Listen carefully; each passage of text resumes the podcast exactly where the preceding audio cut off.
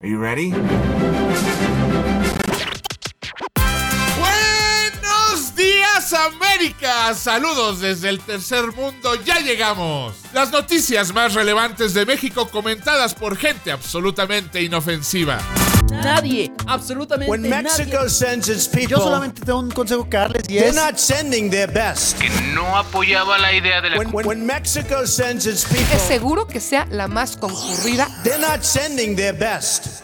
No somos los mejores del mundo, pero, pero pues ya que... Desde México con amor. Esta semana en Desde México con amor. Tiro Loco McGraw es la verdadera víctima. Alguien piensa en los gringos. Tiembla en la capital en plena pandemia. Bueno, ya estuvo, Diosito, también tú.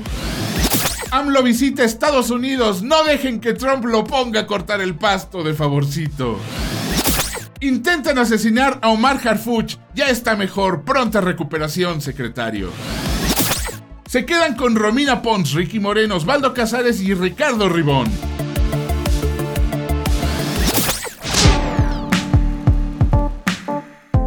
¿Ustedes sabían que la Ciudad de México tiene una gran cultura antisismos? Estoy seguro que sí. Ustedes son la mejor audiencia de Audible y estoy convencido que son gente de mundo y por eso escuchan desde México con amor. Bueno, debo decir que la cultura no es antisismos.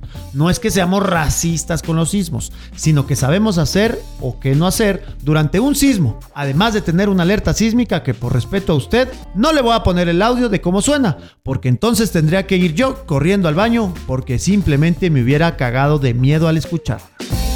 Pero tristemente a finales de junio la tuvimos que oír, ya que el 23 de ese mes se registró un sismo de 7.5 grados en la escala de Richter, el cual se sintió en el centro del país provocando temor y evacuación de edificios en las principales ciudades de la zona. El movimiento telúrico tuvo epicentro en el estado de Oaxaca a las 10.29 de la mañana, hora de la Ciudad de México, y tuvo una duración de un chingo de tiempo según yo, y según las fuentes del gobierno duró aproximadamente dos minutos. ¿Saben lo que son dos minutos de que se esté moviendo la Tierra? Exacto, un chingo. ¿Ven cómo tengo la razón yo? Y como el epicentro fue en Oaxaca, cerca de la costa, hasta se emitió una alerta por posible tsunami, el cual se descartó unas horas después, pero sí hay que decir que subió un metro la marea, lo cual, de nuevo, en los estándares Ricky Moreno de medición, es un chingo. Por su parte, la jefa de gobierno de la Ciudad de México, Claudita Sheinbaum, informó a través de su cuenta de Twitter, sismo de magnitud 7.1, se activan protocolos, información en minutos. Fuentes oficiales confirmaron la presencia de la jefa de gobierno en el Centro de Comando, Control, Cómputo, Comunicaciones y Contacto Ciudadano de la Ciudad de México, el C5 como le decimos cariñosamente.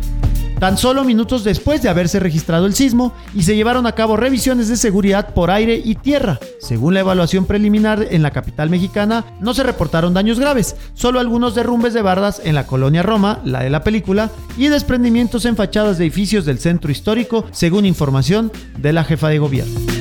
En la capital, la alerta sísmica sonó alrededor de 60 segundos antes de que el temblor fuera perceptible, por lo que varias personas alcanzaron a evacuar sus edificios y de ahí es donde empezó un problemón. ¿Por qué? ¿Y si se te olvidaba el cubrebocas? ¿Te deberías de regresar? ¿O morir aplastado o morir de coronavirus? Fue el dilema de miles de capitalinos. Por su parte, el presidente Andrés Manuel López Obrador se comunicó con el Coordinador Nacional de Protección Civil, David León, el cual le informó que existieron daños menores principalmente en Oaxaca y que tristemente hasta ese momento había confirmado dos personas muertas y 26 lesionadas por el sismo. A la hora de grabar esta nota, las autoridades mexicanas ya confirmaban 10 muertos tristemente por el sismo y numerosos daños materiales, principalmente en Oaxaca, epicentro del temblor. Nuestro presidente nunca está quieto. Se la vive de gira como si fuera Bob Dylan o vendedor de puerta en puerta. Después de haber hecho 10 años de campaña dentro de la República Mexicana, algo se te queda. Por lo que a pesar de que ya es presidente, el señor viaja y viaja y viaja. Lo del COVID lo detuvo como un mes más o menos, pero la comezón de tomar la maleta y seguir viajando lo hizo continuar, así que el señor ya fue a ver cómo van pues sus avances de sus proyectos faraónicos, como el Tren Maya, la refinería y el aeropuerto. Lo que nunca habíamos visto era aceptar una invitación fuera del país, ya que según él eran más importantes los asuntos nacionales y tengo que admitir que cada que decía eso, sinceramente sí se me, hacía un poquito de pipí, la neta de la emoción. En serio que nunca lo vimos venir, porque aceptó la invitación de nada más y nada menos que de Donald Trump. Así es, querido audiobelievers, la mayoría de ustedes van a poder tener a AMLO a unos metros de distancia o kilómetros, whatever. Están en su país. Solo tienen que seguir el olor a tlacoyo rancio y lo encontrarán. Les recuerdo que AMLO había escrito un libro llamado Oye Trump, donde supuestamente le iba a decir todas sus verdades de cómo somos los mexicanos, que él nunca doblaría las manitas ante su país y su sistema y que cuidadito y se atreva a hacer un muro. Pero AMLO campañas y AMLO presidente son dos personas completamente diferentes. Y uno de los primeros en llamarlo cuando ganó fue Trump, el cual curiosamente no lo ve mal. Incluso ha dicho en varias ocasiones que AMLO es un presidente más eficiente que Peña Nieto. Y con mucha razón, ya que AMLO se encargó del problemita de los migrantes centroamericanos sin que Trump toque a ninguno. La razón de la visita, el inicio del Tratado del Libre Comercio, conocido como USMCA o TEMEC para los mexas.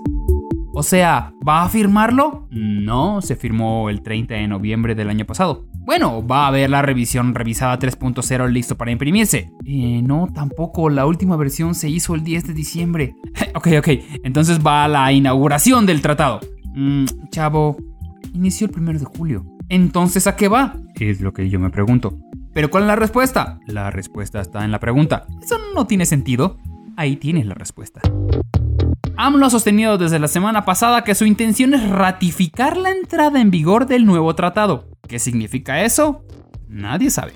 Y como AMLO no puede ni voltear a verse al espejo porque es criticado, las opiniones de los diplomáticos y analistas en México y algunos líderes de la comunidad mexicana en Estados Unidos han sido negativas por la connotación política que rodea el encuentro. ¿Connotación política?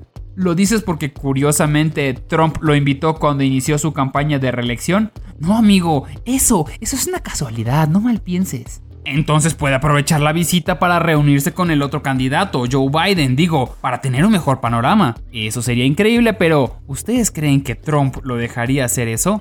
Amigos, obvio no.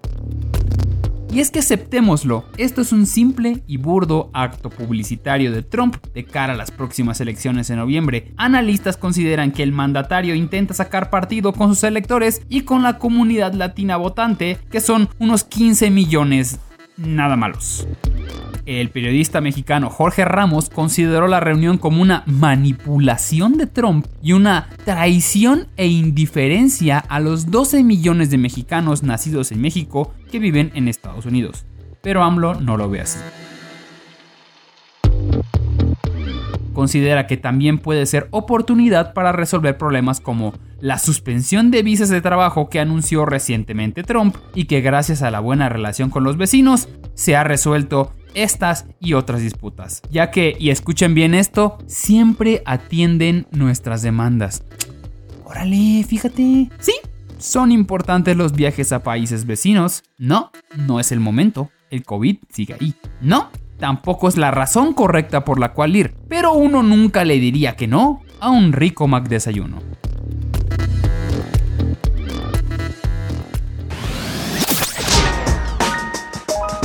Mis queridísimos Audible escuchas, lo que les voy a contar hoy es algo que sucedió acá, en la Ciudad de México, y que es digno de película de acción. Sí, ya sé, ya sé. Para ustedes que viven en un país donde todo el tiempo suceden cosas que bien podrán formar parte de una película de Hollywood, pues es normal. Pero para nosotros no. En este país, la violencia no es tan producida como la de allá, aunque cobre muchas más vidas. ¿A qué me refiero? Pues al ataque que sufrió el secretario de Seguridad de la Ciudad de México, Omar García Harfuch. Y por si no saben a lo que me refiero, les voy a contar qué es lo que pasó.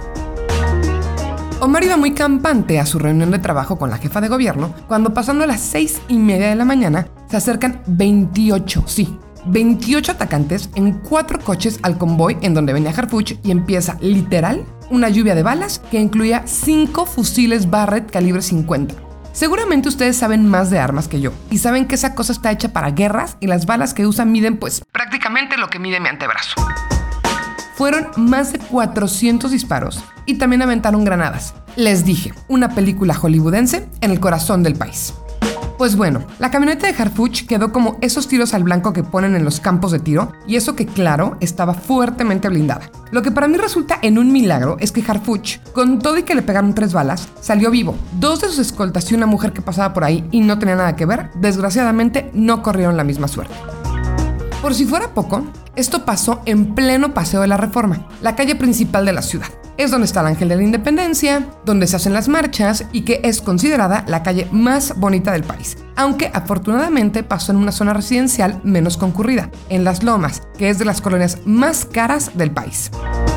A los atacantes les bastaron 2 minutos con 10 segundos para realizar el ataque y cuando iban de salida lograron detener a un grupo de 12 mientras los de la otra camioneta continuaban disparando. Algunos salieron a pie y los agarraron. Otros huyeron en camionetas. Entre los atacantes había personas de la Ciudad de México, Guadalajara, Guerrero, Chihuahua, Michoacán y hasta un colombiano. Suena literal como a serie de Pigmenio Ibarra. Omar Harfush fue llevado a un hospital del sur de la ciudad y en cuanto pudo dejó el mensaje clarísimo. Tuiteó que el ataque había sido orquestado por el cártel Jalisco Nueva Generación, que es ahorita el cártel más fuerte que tenemos en el país. En cambio, el titular de Seguridad Nacional, Alfonso Durazo, fue más tibio, o precavido, como lo quieran ver, y dijo que lo del cártel Jalisco Nueva Generación es solo una hipótesis y que no se puede descartar ninguna otra teoría.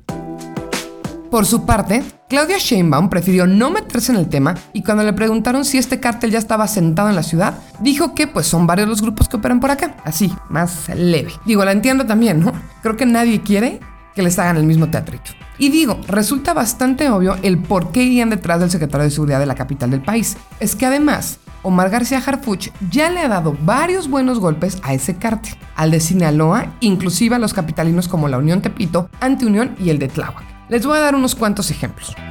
En el 2017 detuvo a Damaso López Nuño, que también es conocido como el licenciado, y a El Vic. Ambos son piezas claves del cártel de Sinaloa. También ha detenido a varios miembros importantes de la Unión Tepito y Antiunión. Y del Jalisco Nueva Generación, desde que tomó su cargo, ahí les. Detuvo al Enano y al Chucky, dos narcos que mandó el Mencho, que es el líder del cártel, para tomar el control de las drogas en la Ciudad de México. Después detuvo, con ayuda del ejército, a El Maguicho, que es el sicario más destacado del Mencho. Unos mesecitos después, detuvo al Viejón, que es el que vino a sustituir a la Ciudad de México al Enano y al Chucky como jefes de plaza. Y por último, a Ceci Albarrán, que es la que a su vez vino a sustituir al Viejón. O sea, en pocas palabras, se los han traído en chinga acá en la capital.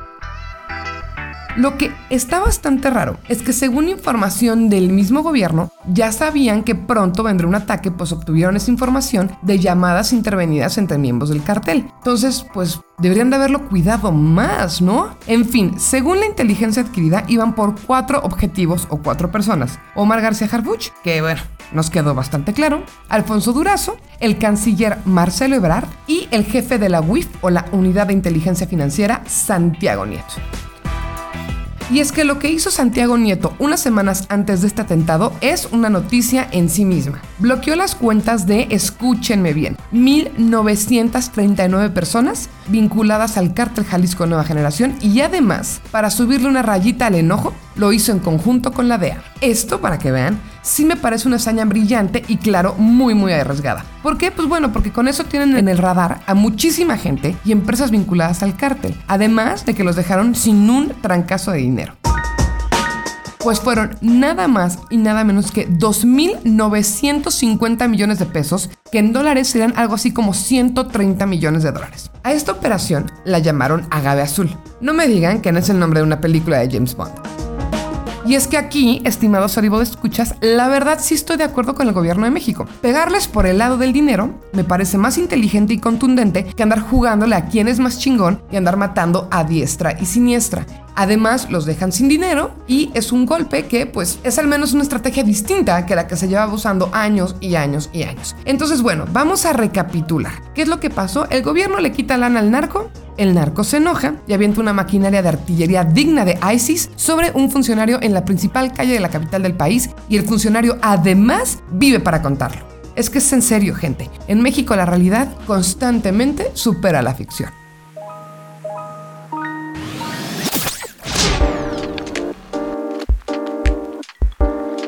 ¿Usted se acuerda que el episodio pasado le presenté a John Ackerman? Mire, normalmente en este programa tratamos de no ser repetitivos con las notas, darle variedad y si vamos a hablar del mismo tema, cambiar de locutor.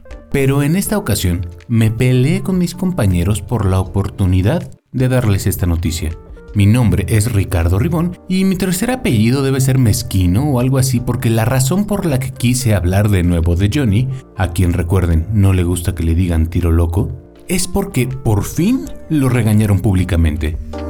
La vez pasada les hablé de las seis propiedades de su familia, cosa un poco sospechosa tomando en cuenta lo mucho que juran ser humildes, y de cómo no nada más no dio explicaciones, sino que amenazó con demandar al periodista que hizo esa nota. Pero por fin llegó la justicia. no se crea. A ver, ya le dijimos varias veces que en México esas cosas no pasan. Sigue y seguirá con todas sus casas sin que lo investiguen. Por ese pequeño detalle de que la encargada de investigar corrupción en el país es su esposa. Lo que sí pasó es que recibió un llamado de atención pública por llevar a cabo uno de sus hobbies favoritos, decir tonterías haciéndose la víctima. Es algo que la medicina moderna llama el síndrome todo se trata de mí. En este mismo episodio, ya les contamos del atentado a Omar Harfuch, jefe de la policía de la Ciudad de México, una de las fuerzas armadas más grandes del país. Y como es de esperar, luego del atentado recibió muestras de solidaridad de todos en el país, gente de su partido, opositores, periodistas, ciudadanos, todos. Porque pues es como muy claro, ¿no? Que cuando algo así pasa, lo que se tiene que hacer como ciudadanos es cerrar filas alrededor de nuestras autoridades. Finalmente están atentando contra toda la comunidad. O sea, fácil, recupérate pronto toda la fuerza, tienes mi apoyo, es una fórmula simple, imposible de errar. Hasta que John Ackerman, al grito de Hold My Cerveza, decidió opinar al respecto. No, no habló en contra de Harfuch. Pero decidió publicar un tweet comparando a los sicarios del narco que lo trataron de matar con la prensa que es crítica de él y del presidente.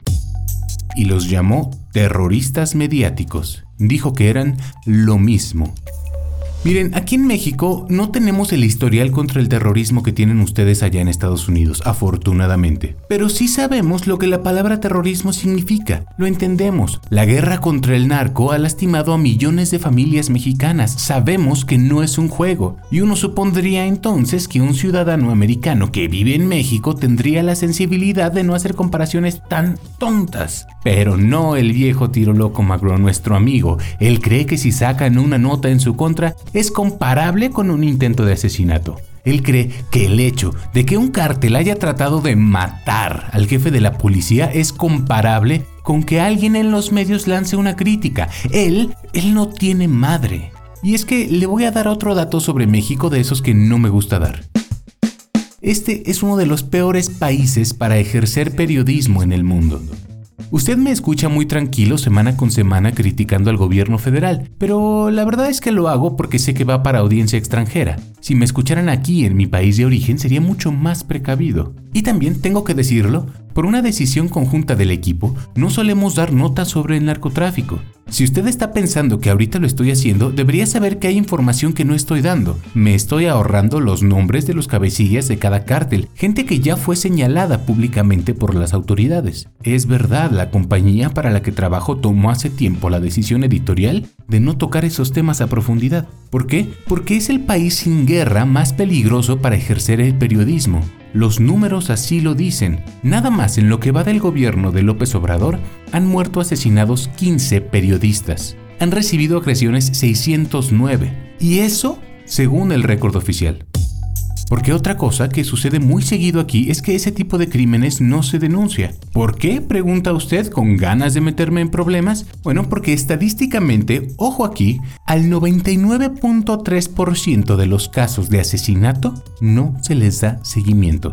Y en medio de todo, John Ackerman cree que él es la verdadera víctima en todo esto y ataca al periodismo que arriesga a su gente todos los días y los compara con los mismos grupos criminales que de hecho los matan a ellos. Neta, Estados Unidos, ¿qué les hicimos para que nos mandaran a ese cabrón? No tiren cascajo. El tipo es como si Trump hubiera estudiado filosofía. Lo anterior tuvo como consecuencia que la Comisión Nacional de Derechos Humanos lo reprochara públicamente. Un reproche que, ok, no es mucho, pues es un manazo de mamá. no más decirle que se pasó de huevos y se le está amarillando el pan. Pero para alguien como el más altanero, precioso y orgulloso que la viquina, seguramente le caló sobre todo porque semanas antes la Comisión Nacional de Derechos Humanos lo nombró miembro de un comité que va a elegir a quienes son los próximos consejeros del Instituto Nacional Electoral. O sea, técnicamente sí son un poquito sus jefes ahorita. Y todavía más, esa comisión es parte del gobierno del presidente que tanto ama. Y nada más y nada menos que es la parte del gobierno que protege los derechos humanos que él tanto jura defender. Después de esto, John se arrepintió y tuvo que salir a dar unas disculpas. Ah, otra vez cayeron neta. Cuánta ingenuidad. No salió a decir nada. Si siguen así creyéndome todo lo que les digo, querido público, les voy a mandar mi cuenta de PayPal diciéndoles que soy un heredero nigeriano. Esto es México.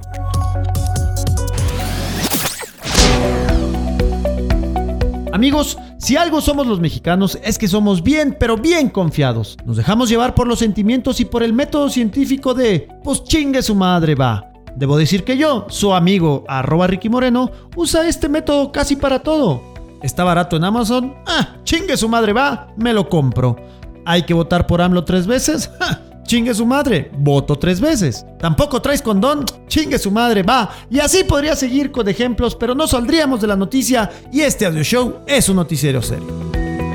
Pues al parecer por la pandemia los mexicanos hemos dejado de creer en el Ser Supremo. No, no me refiero a Jesús y a la Virgen. Seguimos siendo bien pero bien guadalupanos. Me refiero al presidente Andrés Manuel López Obrador, que si no le ha pegado directamente el coronavirus, indirectamente ha hecho que los mexicanos dejemos de creer en él. Bueno, no todos los mexicanos. Según la encuesta aplicada por el Gabinete de Comunicación Estratégica, la credibilidad de AMLO no anda del todo bien, ya que el 63% de los encuestados manifestó que cree pocas veces o nunca en el presidente. Para ser más específicos, el 45.3% reveló que cree pocas veces en López Obrador y el 17.7% nunca cree en el presidente. Es decir, dos de cada diez mexicanos señalan que literal nunca creen lo que dice el presidente de México. Está caray, ¿no? Del otro lado tenemos que el 22% señaló que cree la mayoría de las veces en el presidente de México y el 13.2% siempre, siempre, siempre cree en Andrés Manuel. Es decir, uno de cada 10 mexicanos le cree siempre a Andrés Manuel, diga lo que diga. Hasta si dice que la Virgen no existe. Está caray, ¿no? Obviamente Amli Bebé no fue el único mal calificado en la encuesta y el golpe le llegó también al zar anticoronavirus de México, Hugo López Gatel, ya que el 53.5% de los mexicanos cree pocas veces o nunca en la información proporcionada por el Subse de Prevención y Promoción de la Salud. Ese 53% se conforma con que el 38.1% de los encuestados señaló que cree pocas veces en López Gatel, mientras el 15.4% dijo que nunca cree en sus declaraciones. Es decir, por más conferencias que dé todos los días el subsecretario para informar del coronavirus, al parecer está gastando su tiempo porque uno de cada dos mexicanos simplemente no le cree. Y es que tampoco hay que ser científicos para entender por qué los mexicanos estamos desilusionados con el actuar en la pandemia del presidente López Obrador. En los últimos meses López Obrador no ha sido el más responsable en la lucha contra el COVID. De manera bastante irresponsable, minimizó los riesgos de la pandemia ignoró las normas más básicas de distanciamiento social e higiene, nunca, pero nunca quiso y de hecho sigue negándose a utilizar un cubrebocas, incluso cuando otros alrededor de él sí lo hacen. Bueno, salvo ahora que fue a América. Ahí sí, iba muy bien sentadito con su cubrebocas para que lo dejaran entrar. El otro que también se ha negado a usar de tiempo completo el cubrebocas es López Gatel, aunque ya últimamente se le ha visto con cubrebocas, ¿eh? Y cuando le preguntan de si ahora sí recomienda el uso del cubrebocas, se hace como que la Virgen le habla. Ya lo peor, peor, es que existe una sensación de que López Obrador cree que la pandemia se va a acabar por decreto, obviamente de su gobierno. No, no es broma. De hecho, ha anunciado en repetidas ocasiones que ya se domó la pandemia y que ya no hay tanta amenaza aún cuando el número de casos de enfermos y de muertos en México sigue subiendo. López Obrador parece inmune a los peligros que enfrenta el país. Las personas, dijo el presidente, deben recobrar la libertad y seguridad con sus vidas, con lo cual estoy totalmente de acuerdo, pero debemos seguir creando conciencia de que esto va para largo. Pero al parecer el presidente usa la misma técnica que un servidor. Hay que abrir el país. Ah, chingue su madre. Va, lo abrimos.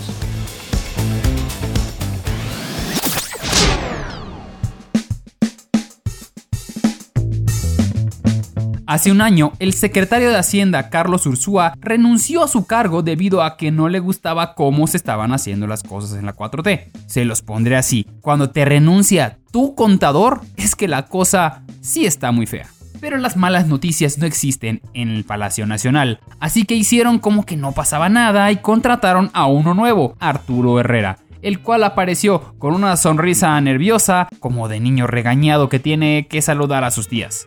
Hicimos memes, nos reímos, sufrió su bienvenida como una sana buleadita, es normal. ¿Quién diría un año después que ahora nosotros seríamos esos que cada que aparece somos los de la sonrisa nerviosa? Y no es de gratis, el joven promesa de la 4T solamente aparece para darnos malas noticias, o sea, nuevos impuestos. El Green Reaper de los sueldos se sienta a diario a pensar cómo quitarnos un peso más a nuestros ya muy pobres bolsillos y siempre nos sorprende con algo nuevo. El gobierno se metió en un problema cuando dijo que habría dinero para todo y para todos porque ya no existe la corrupción. Palabras del presidente, no mías. Obvio hay corrupción todavía y siempre habrá. Entonces apenas entró AMLO al poder, decidió apoyar a muchísimas causas sociales. El problema que eso de la recaudación de impuestos en el país pues no se nos da y por lo tanto es difícil cubrir sus cuotas. Súmenle que el gobierno se anda endeudando increíblemente intentando que seamos un país productor de petróleo de primer nivel, cosa que de poco sirve en este momento o servirá en el futuro. Regresando al punto de la recaudación de impuestos, el gobierno anda siguiendo la pista de dónde está el dinero y por qué no lo tienen ellos. Porque a pesar de que el gobierno dijo que no se subirá ningún impuesto, nunca dijo que no podía crear nuevos impuestos. Entonces se dio cuenta de algo. Si el dinero se está moviendo pero los negocios están cerrados, es porque lo están haciendo todo en línea. Así que la 4T ya afiló sus cuchillos hacia esa dirección www.yanoscargó.com. Dirección falsa, no vayan a buscarlo, por favor. Estos nuevos impuestos vienen por 1. Descarga o acceso a contenido multimedia. Es decir, YouTube, Facebook, Spotify y también tu página porno favorita.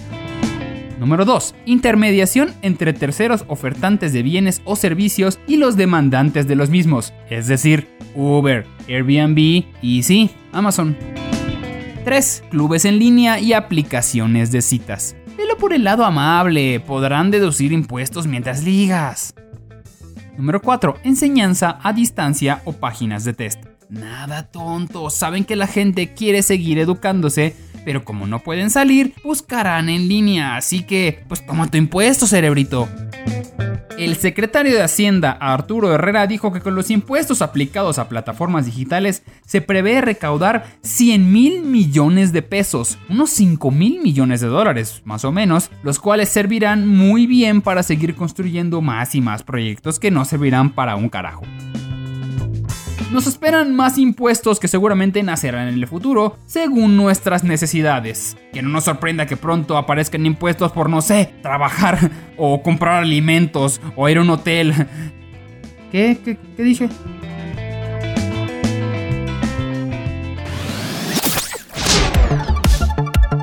Y es así como llegamos a la recta final de otra sacudida de programa de Desde México con Amor, como siempre acá Ricky Moreno. Pero antes de continuar, déjame presentarle porque por ahí anda Romina Pons, Aquí su servidora y amiga. allá anda Osvaldo Casares Tres sacudidas y es otra cosa, señores, aviso. y mucho más allá está Ricardo Ribón. El más valiente frente a los sismos, ¿cómo no? Y es que ahí vamos a platicar porque qué semana, ¿eh? qué cantidad de noticias, pero sin duda hubo dos que simbraron a la Ciudad de México. Tenemos que empezar ni modo por el sismo, nos guste o no, ahora sí nos agarró y la pregunta obligada que siempre se hace, se hace en las redes sociales es, ¿dónde te agarró el sismo? Osvaldo Casares. Pues aquí en la casa me estaba yo realmente tranquilo, estaba no, o sea, se escuchó a tiempo, me dio chance de salir con calma, de todo, estuvo muy bien, muy ordenado y ya creí que había pasado todo cuando de repente, ah, cabrón.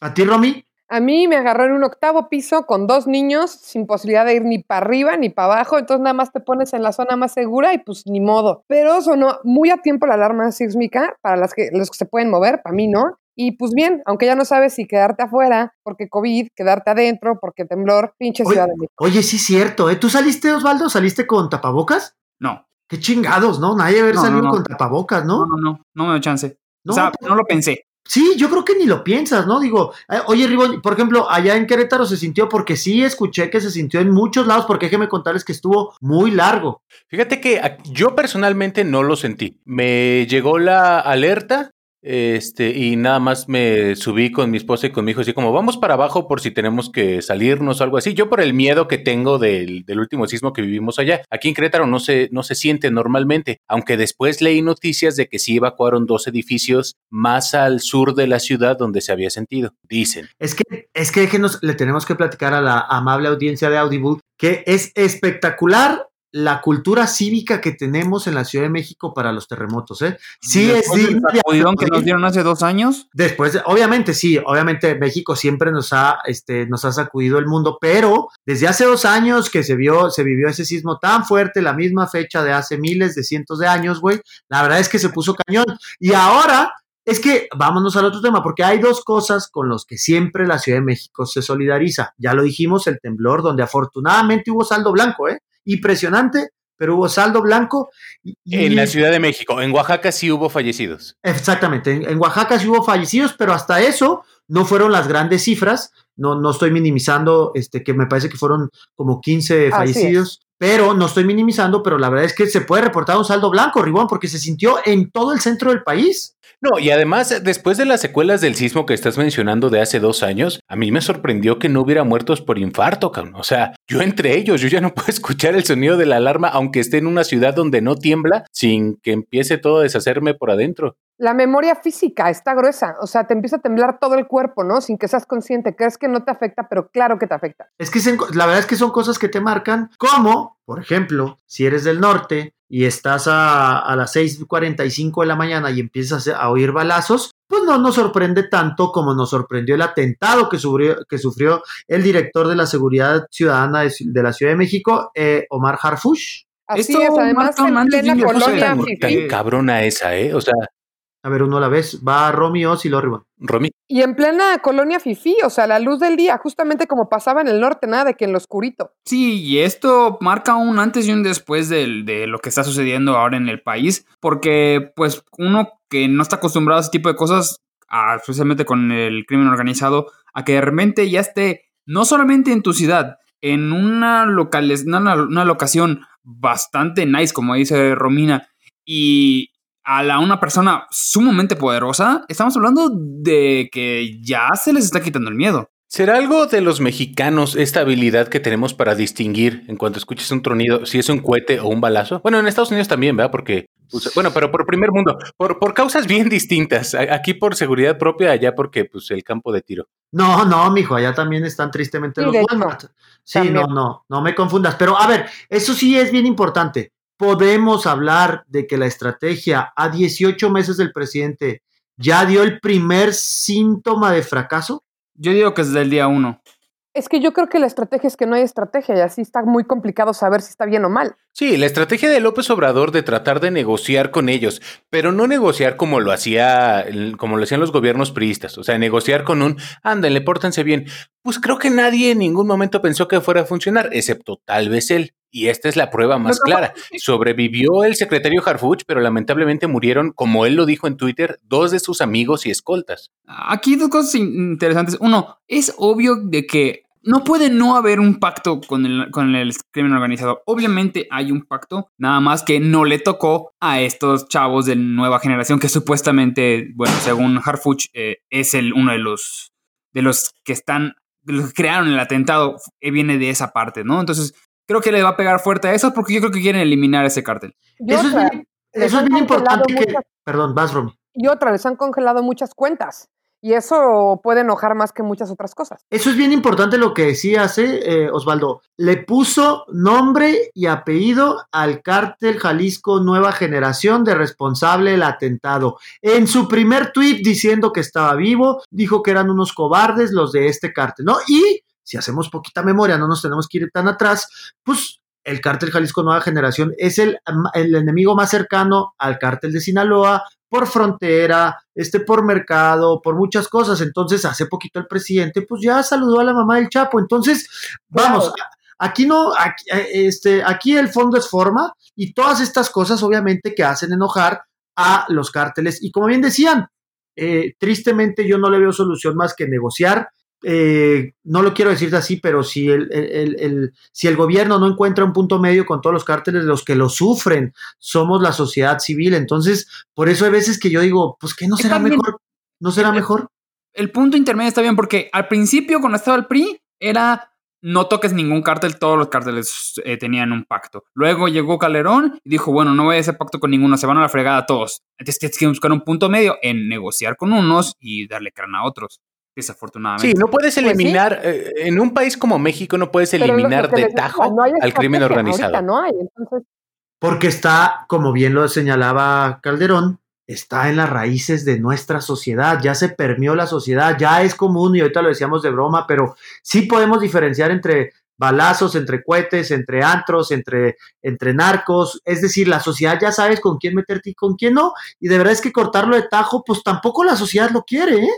A ver, lo- el narco está en nuestra televisión, está en nuestra música, está en nuestra economía arraigado, pero hasta la madre. O sea, si de repente eliminas al narco, yo no me quiero imaginar cómo se cae la economía mexicana, ¿eh? La neta. Y está arraigado en nuestro consumo. Perdón, pero somos, de verdad, no nos podemos ser porque siempre somos los que estamos de, ay, no, qué horrible el narco, pero pásame esa marihuana que todavía no es legal en México. Bueno, pero yo no creo que sea tan sencillo como nada más la cuestión del consumo, Ricky. O sea, sí, sí, es muy hipócrita el decir, ay, muy mal, muy mal con un churro en la mano. Pero es lo que decía más bien Ribón. O sea, permea en absolutamente todo. Está en las vestimentas, está en los restaurantes, está en la música, está en las películas, está. Entonces, lo que tienes que hacer es tener una estrategia inteligente, irte por un lado o por el otro y acatarlo. Pero creo que la estrategia, insisto, ya lo dije tres veces hoy, qué intensa, es que no hay estrategia y así está muy complicado. Y además, yo creo que además me tocó hacer la nota que Harfush sí trae, digamos que está mucho mejor entrenado o tiene mucha más experiencia que la mayoría de la 4T, pero pues sin apoyo, pues está medio perdido, ¿no?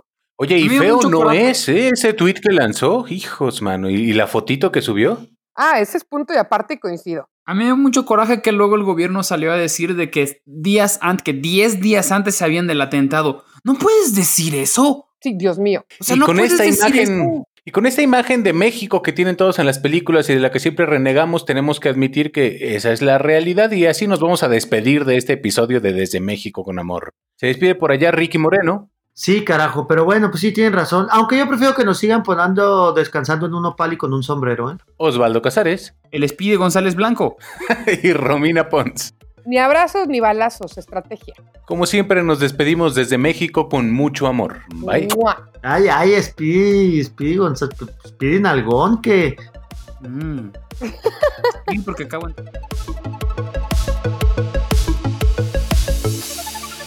Esto fue una producción original de Máquina 501 para el mundo. De nada mundo. Productor ejecutivo Manny Mirabete.